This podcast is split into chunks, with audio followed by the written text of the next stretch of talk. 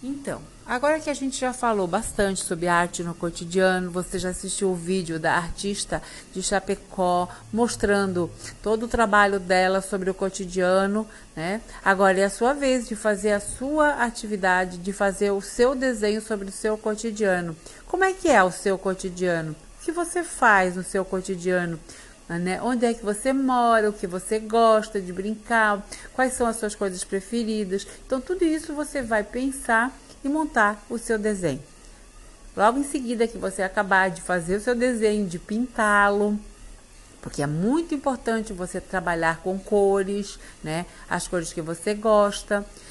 Você vai postar no Mudo para que eu possa avaliá-lo. Tá ok? Espero que você tenha um bom dia, um bom estudo e até a próxima semana. Abraço! Bom dia, alunos, tudo bom? Então, hoje a gente vai falar sobre dramaturgia infantil, ou seja, o teatro. O teatro para audiências jovens, né? Assim que chamamos a dramaturgia infantil, que é um ramo das artes teatrais que abrange todas as formas de teatro frequentadas ou criadas para o público mais jovem. Ele abrange muitas formas diferentes de métodos e expressões teatrais, incluindo peças de teatro, dança, música, marionetes, circo, teatro físico e muitas outras. A palavra teatro, ela deriva do verbo grego ver, enxergar, lugar de ver. Ver o mundo, se ver no mundo, se perceber, perceber o outro e a sua relação com o outro.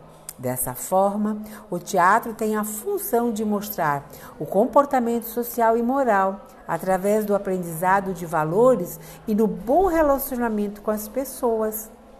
Os textos do teatro infantil eram adaptados de obras europeias, carregadas de moralismo vigente na época.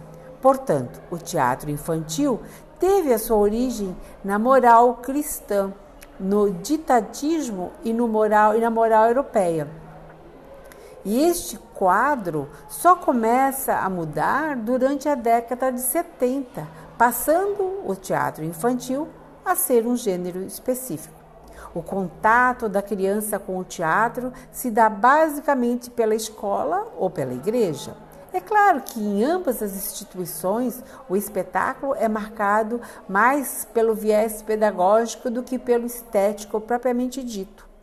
Na realização das cenas dramáticas, destaca-se o exercício de fazer de conta, fingir, imaginar ser o outro, criar situações imaginárias.